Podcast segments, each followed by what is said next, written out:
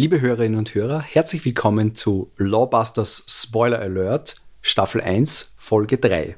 Heute mit The Cured. Worum geht es da? Um eine Band? The Cured. Um eine Der vergangene Band. Teufel- Genau, die, die Band, die es nicht mehr gibt. Äh, na, heute geht es bei unserem Podcast Spoiler Alert hauptsächlich darum, ähm,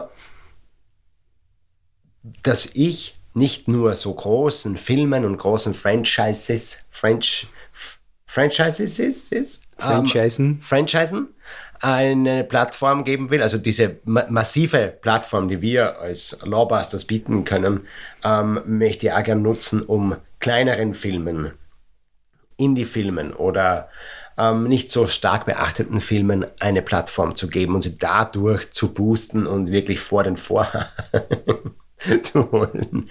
Ähm, und das ist ähm, jetzt, das ist diese Episode. Möchte jeder, in jeder Staffel mindestens eine Episode haben mit so einem eher kleineren, vielleicht nicht so bekannten Film. Vor allem deswegen, dass man sind, dass man sich anschauen kann, wenn man diesen Podcast gehört hat.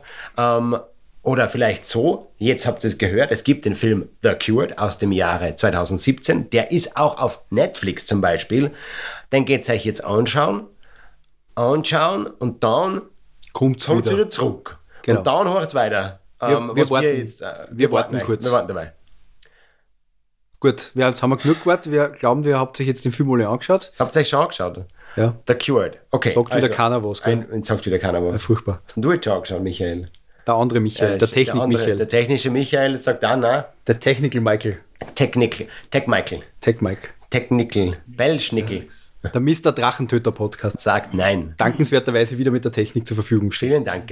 Ja. So. Also der The Cured ist nicht nur die vergangene Version einer Band, sondern auch ein Film aus dem Jahr 2017 von David Frayne. Franey. Franey.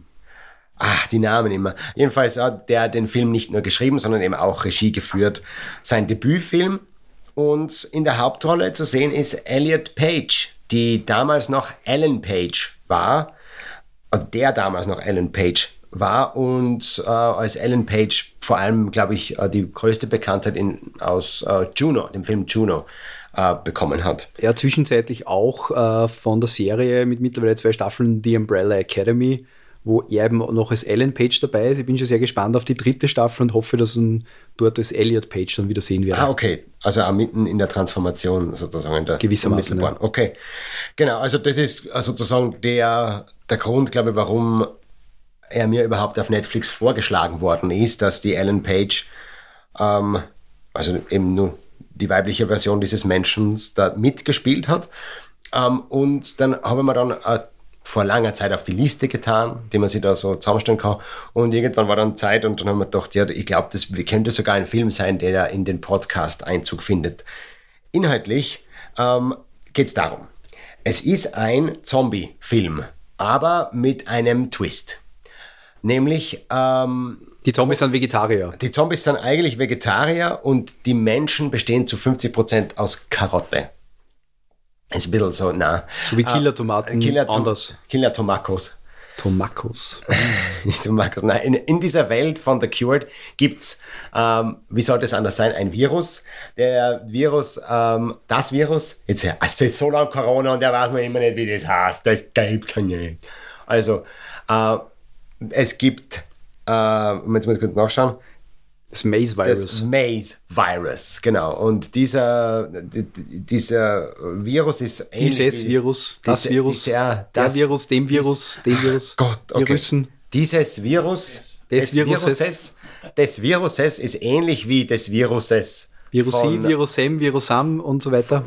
Virus ist. Äh, ich habe meine Lateinbildung aus Maastricht. Ich sag's ganz ehrlich. Also diese, ich sage jetzt mal so, diese Krankheit Ja, Krankheit ist gut. Einigen wir uns drauf. Ja. ähm, ist so ähnlich wie der Covid, nur Krank- anders. Die Krankheit von, von die Krankheit von Resident Evil.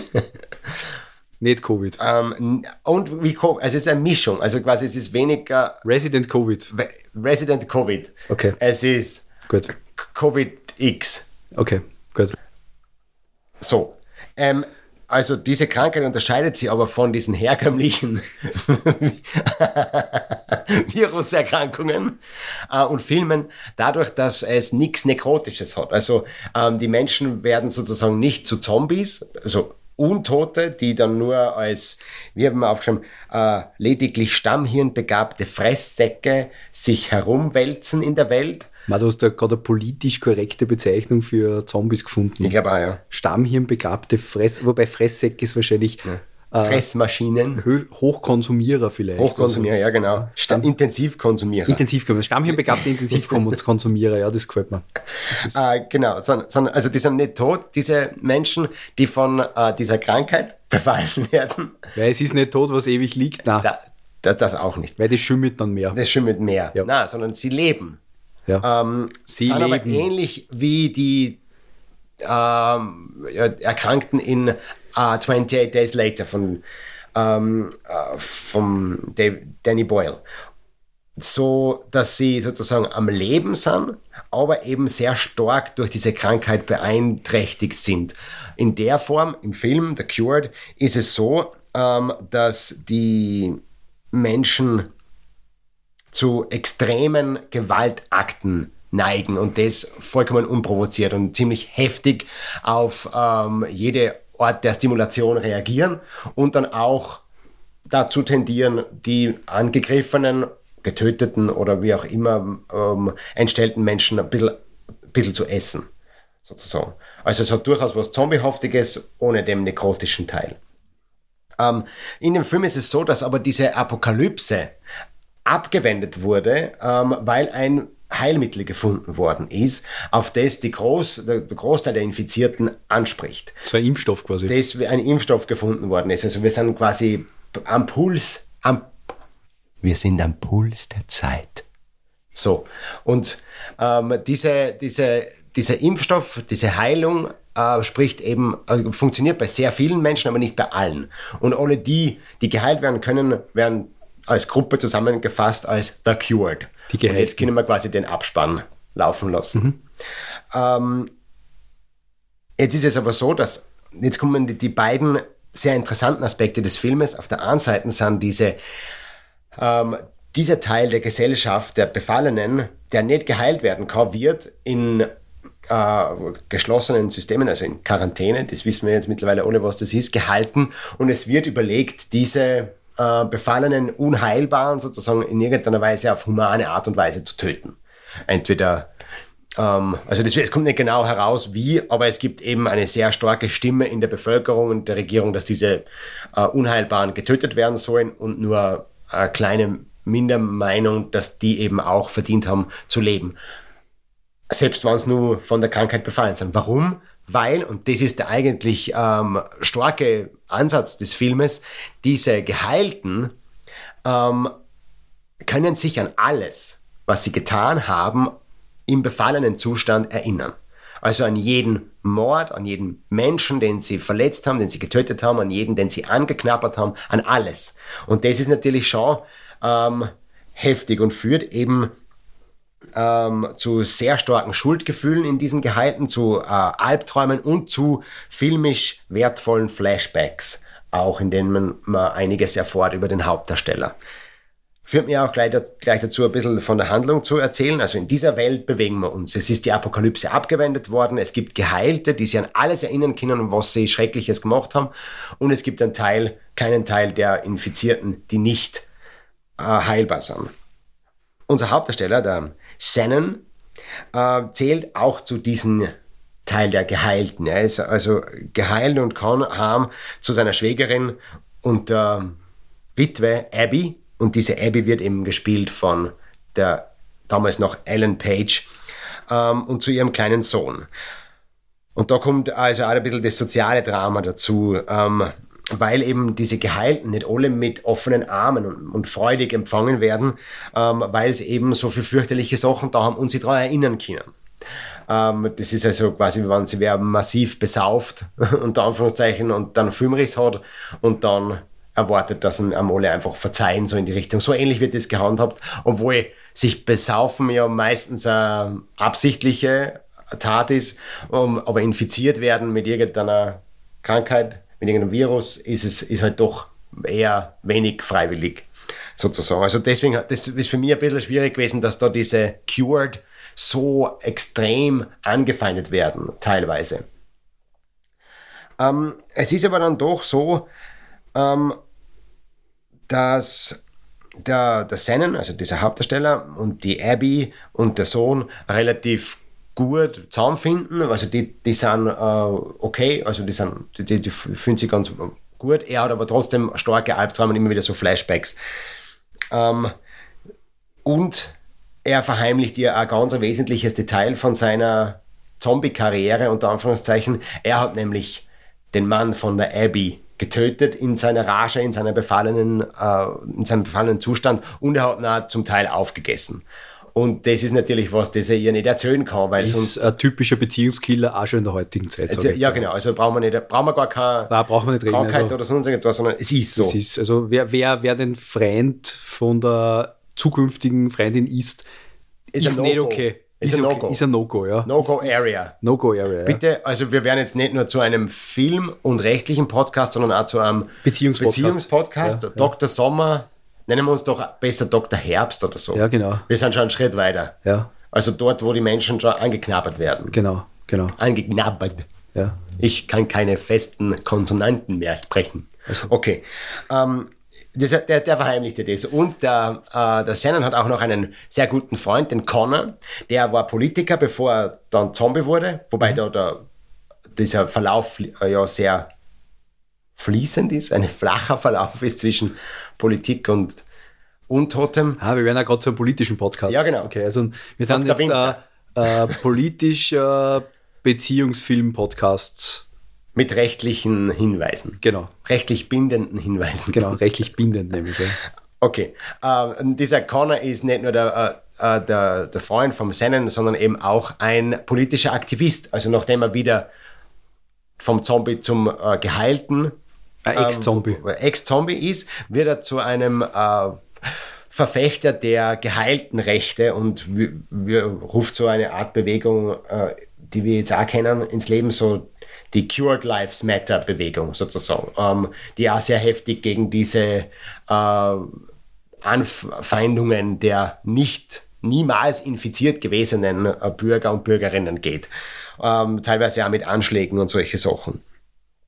Ähm, es kommt also da immer wieder immer mehr zu Problemen zwischen diesen Nicht-Infizierten und den Geheilten. Und das wird vor allem durch diesen Connor, der, der sich da sehr engagiert, extrem angefacht.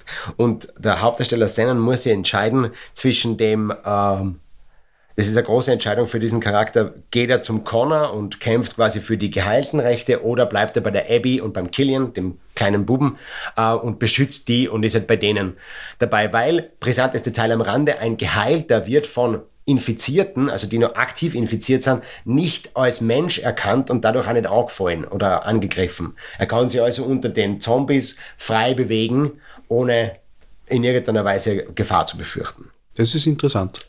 Genau. Ähm, Im Endeffekt wird aber dann der Sennen durch den Connor, der eindeutig der Base ist in dem Film, der, der Schurke, äh, mehr oder weniger gezwungen, dass er der Abby erzählt, dass er den Mann von ihr angegessen hat, teilweise aufgegessen hat.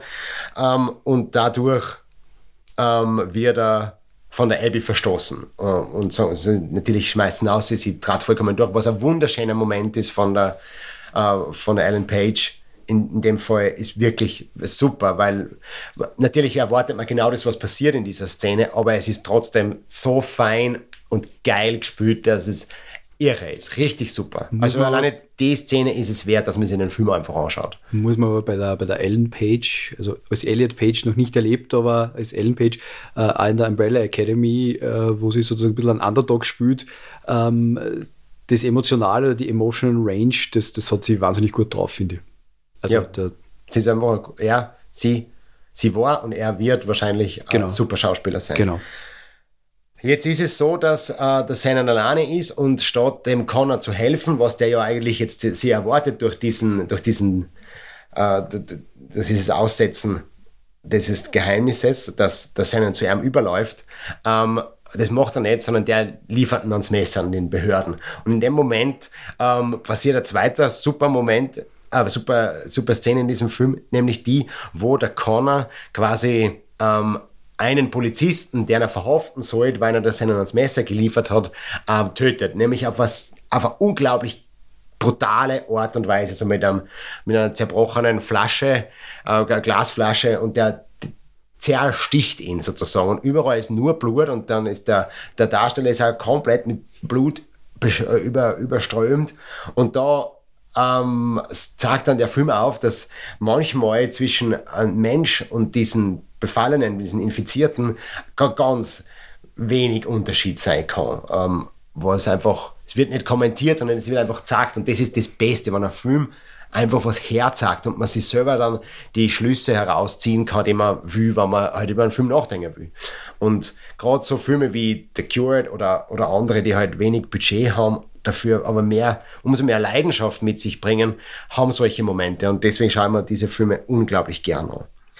Jedenfalls ist es jetzt so, dass eben der Connor massiv sauer ist und seinen Plan den er die ganze Zeit so mehr oder weniger schmiedet, durchzieht, nämlich er ähm, setzt mit den äh, Cured Lives Matter Anhängern, die als, als eine militante, extremistische Gruppe sind, dann äh, die Infizierten, die nicht heilbar sind, frei, mehr oder weniger, und stürzt ähm, die Welt in ein zweites Armageddon dadurch. Ähm, der, das, Sennen rennt auf das hinauf, das ist der, quasi der, der filmische Höhepunkt in dem Fall. Es sind überall Infizierte. Es ist, wie das, es ist wirklich wie andere Filme, die so apokalyptisch sind, ähm, wieder anfangen. Nur, dass da quasi, das ist auch ein interessanter Punkt bei dem Film. Der, der, der Film ist total unaufgeregt die ganze Zeit. Es ist, das sind keine Orgeneffekte, es sind keine riesengroßen Sachen, sondern es geht wirklich um die Gefühle, Sozialstudie. Es geht um die Emotionen und um das, dass die Leute gute Schauspieler sind und eine gute Geschichte erzählen. Und dann ist halt, trotzdem kommt es dann zu, diesen, zu dieser großen Eskalation, so, wo man so wirklich die, die Infizierten herumrennen sieht und überall sterben Menschen, nur halt am mehr oder weniger Ende des Films. Und das ist halt irgendwie auch ein schöner äh, Twist im wahrsten Sinne des Wortes, weil diese Szene woanders ist im Film. Und ähm, der Sennen schafft es dann wieder nach Hause zu kommen zur Abby, die er in Anbetracht der Umstände mehr oder weniger bereit ist zu vergeben, für einen Moment zumindest. Und es kommt zu so einer Ortversöhnung. Und natürlich ist es dann aber so, weil Drama, dass der kleine Sohn von ihr, der Killian, gebissen wird von einem Infizierten, woraufhin dann die Abby den, äh, ihren, ihren Sohn dem seinen anvertraut, weil der ja nicht erkannt wird von den äh, Infizierten sozusagen und er sicherer ist bei ihm als bei ihr. Dann gibt es, wenn ich mich richtig erinnere, ein Black, über News Reports wird erzählt, dass auch das zweite Mal die Apokalypse abgewendet worden ist. Und letzte Einstellung ist der Hauptdarsteller Sennen mit dem Killian im Arm, der unter den Infizierten wandelt. Und Ende. Was ein sehr abruptes Ende für mich war. Ich bin echt so da gesessen und mir gedacht, was? Äh, da hätte ich gerne ein bisschen mehr Ende gehabt irgendwie. Also im Gegensatz zu, weiß ich nicht, Herr der Ringe, der 17 Enden hat, äh, hat der irgendwie so nur ein halbes. Sehr offen, eher die, das Ende von einem Kurzfilm gefühlt. Ähm, da fällt mir zum Beispiel der Kurzfilm My Cargo, der dann von Netflix aufgegriffen worden ist und zu einem ganzen Film gemacht worden ist, mit Martin Freeman, witzigerweise, der den Hobbit spielt. Also in Bilbo Beutlin. Ähm, den sollten wir auch besprechen. Cargo ist ein super Film. Also immer noch den Hobbit. Zombie-Film. Nein, Hobbit brauchen wir wirklich nicht besprechen, weil das sind keine super Filme. Äh, absolute Katastrophe. Wir haben gerade wieder unsere Hörer verloren. Danke, Max. Na, also ich hoffe nicht, ja, die, die den Hobbit mögen, mögen gerne wegschalten. Na, das ist so ein mir hat er Max ganz, nicht immer so ein Hardliner. Na, mir hat er ganz gut gefallen. Ich glaube noch nicht, dass man auf drei Filme hätte auswälzen müssen. Ich glaube, einer hätte gereicht. Ich habe eine Idee. Ähm, es hätte das Buch bleiben sollen. Hm, ist ein interessanter Ansatz. Aber wir sind Aber ich, zitiere da, ich zitiere da wieder den Thorsten Sträter, ich habe nicht genug Zeit für die Schmucktransporte von Lilliputanern. Das ist der Thorsten Sträter, einer meiner Lieblingscomedians. Ja. Also The Cured. Könnt ihr euch auch suchen, jo. den Thorsten. Uh, das, das war die Story und so ein bisschen Einblick in The Cured.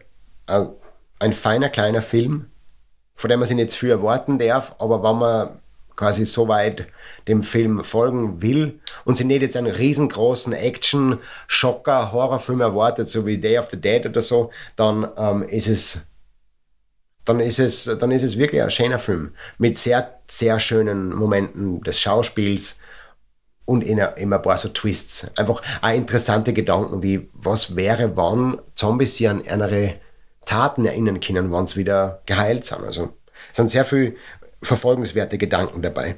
Wie schaut es mit der Trivia aus? Trivia-Sektion ist ähm, extrem lang, dann machen wir eine eigene Folge draus. Ja, wahrscheinlich. Ich, ich habe gefunden, tatsächlich ein Trivia zu dem Film, weil je kleiner der Film, desto weniger steht im Internet drüber.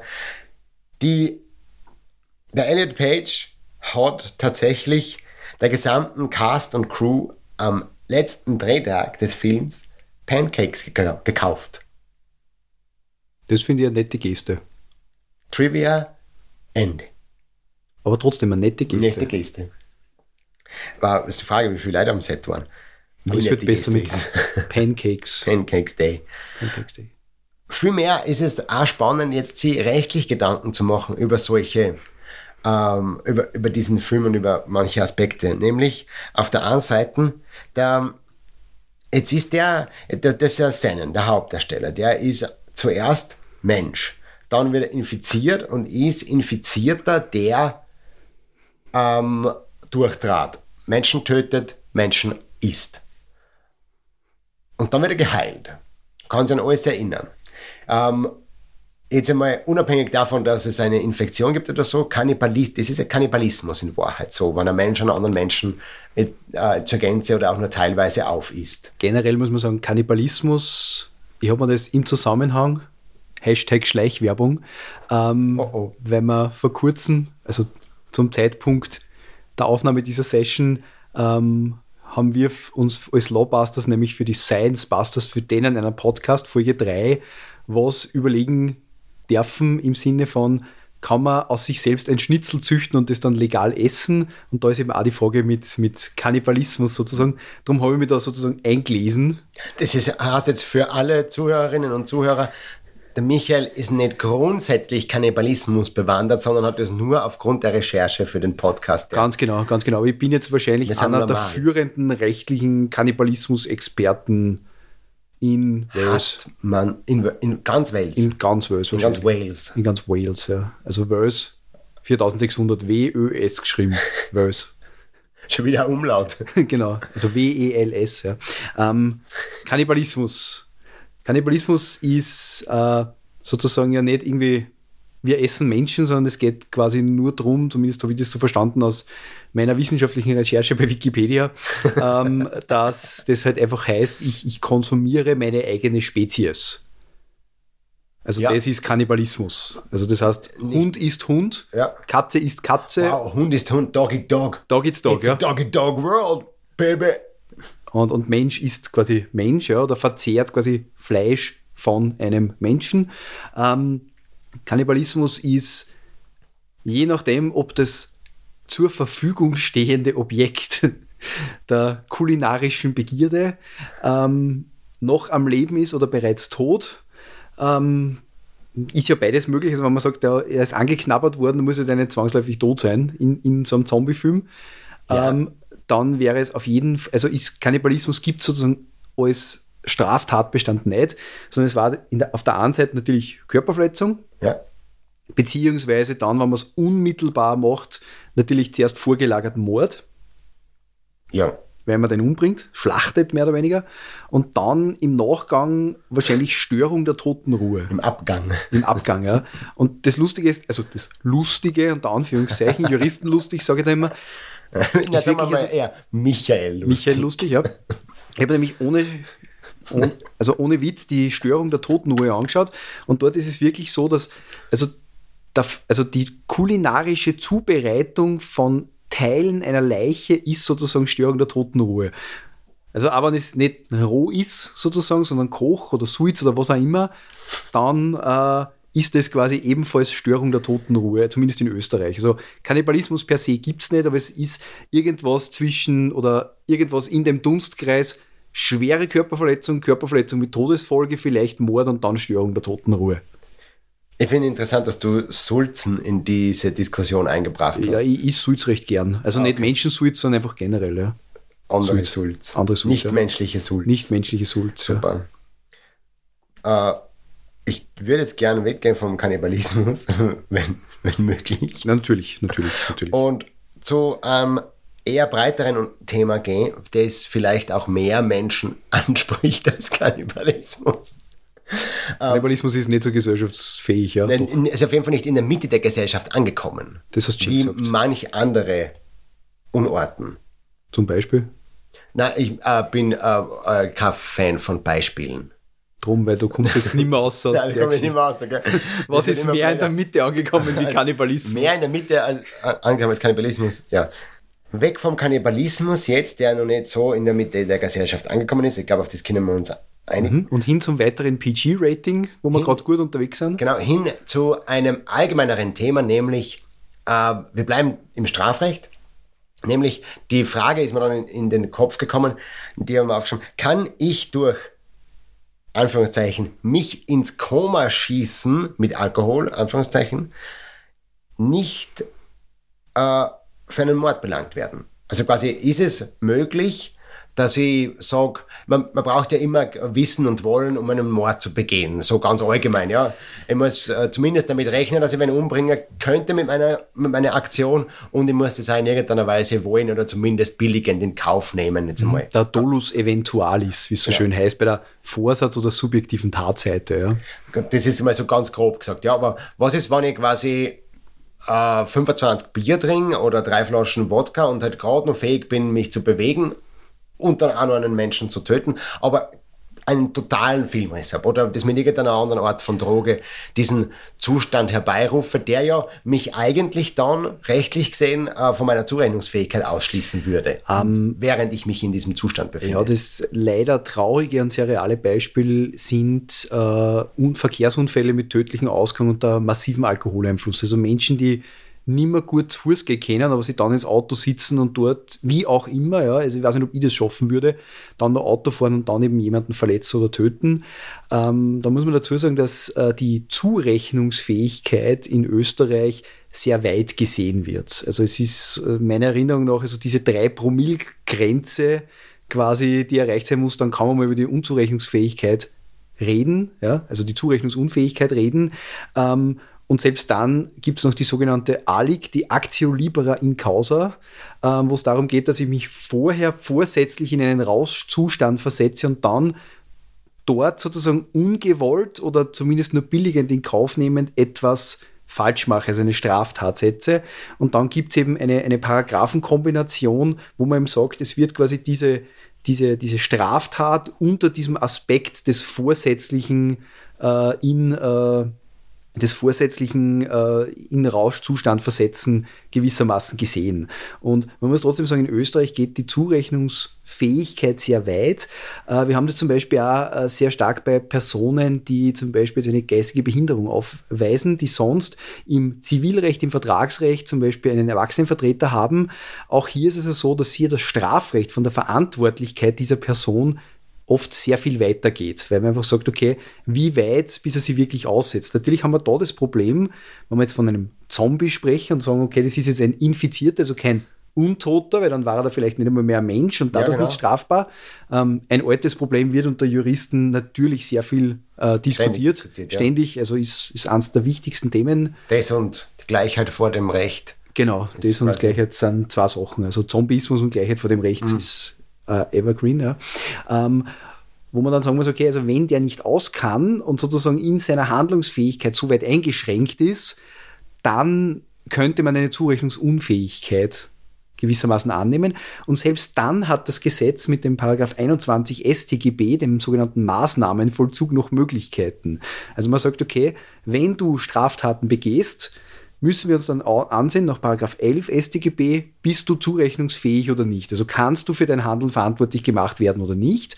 Das kann zum Beispiel durch äh, Schizophren, Schizophrenie, drogeninduzierte Schizophrenie ist ein weit größeres Beisch äh, Problem in der Gesellschaft, als man glauben möchte. Ähm, also Personen, wo das quasi, oder bei vielen Personen ist die Schizophrenie angelegt und wird dann eben durch Drogenmissbrauch ausgelöst. Und diese Personen, bei der Schizophrenie zum Beispiel, wenn es paranoid ist, neigen zu gewissen Taten. Das kann einfach passieren. Und da muss man sich dann immer anschauen, es wird durch äh, Psychologen gemacht oder äh, ja, Psychologen und Psychiatern. Man muss dann immer schauen, okay, ist die Person, war sie damals unter einem ihrem Willen und die Strafbarkeit ausschließenden Zustand und ist sie gefährlich? Also es ist gleichzeitig die Gefährlichkeitsprognose abzugeben. Und da gibt es dann in Paragraph 21 entweder die Möglichkeit zu sagen, er war in einer Situation, die schon fast Zurechnungsfähigkeit ausschließend war und ist gefährlich. Dann wird er nicht verurteilt, aber in den Maßnahmenvollzug gebracht, also in die geschlossene, wie man so sagt. Es gibt aber auch noch die andere Möglichkeit, dass man sagt, naja, er war in einem Zustand, das war knapp davor, also er war noch zurechnungsfähig, aber er ist gefährlich und dann kann es passieren eben vorher, dass man die Haft bekommt und dann den Maßnahmenvollzug. Darum ist es in Österreich eben keine gute Idee zu sagen, ja, ich mache einen auf unzurechnungsfähig, weil eine Gefängnisstrafe endet irgendwann einmal, rein durch Zeitablauf. Äh, einen Maßnahmenvollzug, der ist zeitlich an sich nicht begrenzt. Man kann bedingt aus dem Maßnahmenvollzug und auch endgültig entlassen werden, aber das ist eine medizinische und keine juristische Entscheidung. Also das heißt hier ein großes Thema und ich, es, ich als Strafverteidiger ähm, bin manchmal ja mit solchen Problemen befasst, also wo eine Mandantschaft zu mir kommt und sagt, naja, könnte man da theoretisch nicht auch Unzurechnungsfähigkeit machen und ich, ich rate von dem immer ab, weil ich sage, okay, passen Sie auf, ähm, Sie können theoretisch in den Maßnahmenvollzug kommen und das ist eine längere Geschichte unter Umständen. Ja. Also da muss man aufpassen, nur hier ist es natürlich nicht uninteressant. Also wo man dann sagt, ja, ähm, wenn das jetzt ein Geheilter ist, dann wäre das wahrscheinlich eine Sache, wo man sagen müsste, ja, ähm, er war nicht schuldfähig, ja. aber es geht keine Gefährlichkeit mehr von ihm aus und darum kein Maßnahmenvollzug. Bei den Infizierten an sich würde man sagen, sie sind nicht schuldfähig, aber Maßnahmenvollzug, weil Gefährlichkeitsprognose. Ja, das ist äh, spannend, weil sie wirklich direkt äh, umzulegen ist, mehr oder weniger auf die österreichische Rechtslage so dafür. Mm, ja, aber es, es, ja müsste, es müsste gehen. Pandemie ja. war. Nein, aber es müsste gehen. Ja. ja. Also das ist oder man, man, macht eine Gesetzesänderung oder, find, oder findet, nicht er findet, sondern Juristen finden immer Gesetze, die noch nicht aufgeschrieben worden sind. Uh, Fun Fact: Es gibt im äh, haitianischen Strafgesetzbuch, im Code Penal Haitien, soweit ich weiß, gibt es den Zombie-Paragraphen, der es unter Strafe stellt, äh, einen Zombie herzustellen. Und zwar bezieht sich das auf diese Voodoo- Sache, wo es dann diesen Zombie-Dust gibt, wo man Personen in Wirklichkeit, wenn man sich anschaut, also den Zombie an sich, Untoten, den hat er, glaube ich, erst der äh, Juan Romero äh, sozusagen geprägt. Und vorher, das kommt ja aus dem Voodoo, wo es letztlich eine Form von Lobotomisierung ist durch, durch Drogen eigentlich. Ja. Next question. Ich bin, bin auch immer im Rauschzustand ähm, von den vielen juristischen Begriffen. Und das ist jetzt das Letzte, mit dem möchte ich auch gerne die Episode wieder beenden. Ähm, du hast jetzt immer dann ähm, ein Wort verwendet, ein Wort zweifach verwendet. Sozusagen immer dann, wenn du Michael, der Jurist und Strafverteidiger bist, sagst du zurechnungsunfähig. Immer dann, wenn du Michael, der äh, seinen eigenen Mandanten spielt, bist, sagst du unzurechnungsfähig. Und es ist witzig, weil ähm, in der, wenn man just studiert, Ah, das ist jetzt, das ist meine persönliche Meinung, aber äh, im Grunde ist es für mich so, Just ist mehr als, als andere ein Sprachstudium. Das stimmt. Man, man studiert nämlich die Rechtssprache sozusagen. Und sie, man, man hat mehrere Wörterbücher, also die Gesetzestexte man, und, und halt auch unterschiedliche Arten, sich auszudrücken. Und das Erste, was man lernt im Jus-Studium, ist, dass zwischen Besitz und Eigentum ein meilenweiter Unterschied ist, der witzigerweise ähm, so landläufig immer falsch äh, verwendet wird. Besitz. Genau.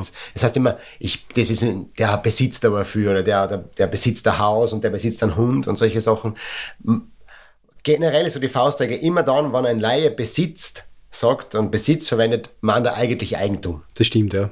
Das stimmt. Das ist auch was, was äh, den Puls eines Juristen wirklich hochtreibt, gerade bei den Erstsemester, äh, wenn jemand Besitz und Eigentum verwechselt. Verwechselt, ja. Also da, Rookie Mistake. Da, Da kann man Kriege damit auslösen. Ne? Total. Und das nächste ist dann mehr oder weniger das zurechnungsunfähig oder unzurechnungsfähig. Das war sogar so, als ich ihn noch vorgetragen habe auf der Uni als äh, Assistent, habe ich am Beginn immer ein Meme gehabt, das vom Lawyer Dog der so, so ein kleiner Hund ist, äh, mit einem Gilet und einer Krawatte.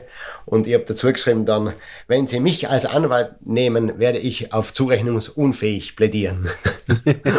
und und äh, habe das dann nur mal als quasi Segway äh, in das Juristensprech und habe ihm gesagt, das ist juristisch genau genommen hast nicht unzurechnungsfähig, sondern zurechnungsunfähig. Weil es ja quasi die Zurechnung nicht möglich ist und nicht allgemein nicht zugerechnet werden kann. Also nicht, ja, es ist eine Spitzfindigkeit und das ist ja. Aber wir sind gut im Spitzfinden in Wirklichkeit. Ich, ich finde so viel Spitze. Ich finde auch viel, viel ich Spitze. wahnsinnig viel Spitze. Zum Beispiel finde ich Spitze The Cured. Große Empfehlung. Und äh, danke wieder mal an dich, Michael. An dich, Michael aus der Technik. und äh, alle, die jetzt zugehört haben, schaut euch The Cured an äh, und verspeist so wenig Menschen wie möglich. Ein guter Schlusssatz. Damit herzlichen Dank fürs Zuhören und bis zum nächsten Mal. Tschüss.